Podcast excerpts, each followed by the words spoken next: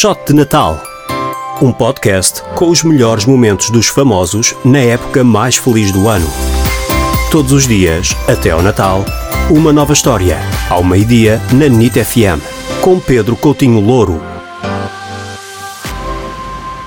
Está no ar mais um shot de Natal. Hoje podia estender uma passadeira vermelha para a minha convidada, uh, Sara Norte. Sara, muito obrigado por teres aceito o convite. Obrigada eu. Então vamos a uma partilha, uma memória de Natal que tu tenhas. Ok, então vamos lá.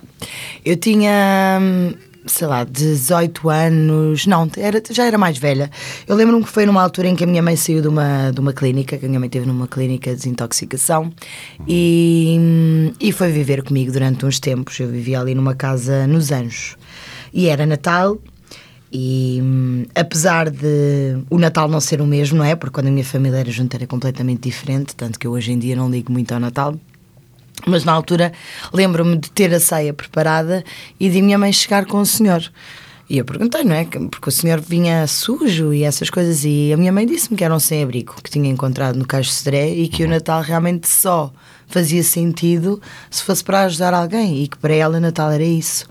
E foi uma grande lição, porque a minha mãe não tinha nada para oferecer e mesmo assim tentava sempre ajudar os outros. Nesse Natal também tínhamos lá o sem-abrigo connosco, que levou um monte de caixas de comida e tudo, e passou a ceia de Natal não é, connosco, e à meia-noite.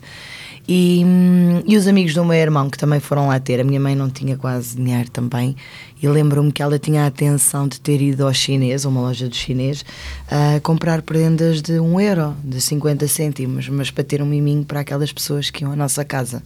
Fiz. Exato. Portanto, sei lá, desde que a minha mãe faleceu, o Natal não tem, não tem a mesma magia. Ok. Ah, mas espero que um dia eu também consiga, sei lá, fazer alguém feliz no Natal. Muito bem. Sara, muito obrigado. Um Feliz Natal. É isso. E para ti também. Muito obrigado, muito obrigado. E o shot de Natal volta amanhã.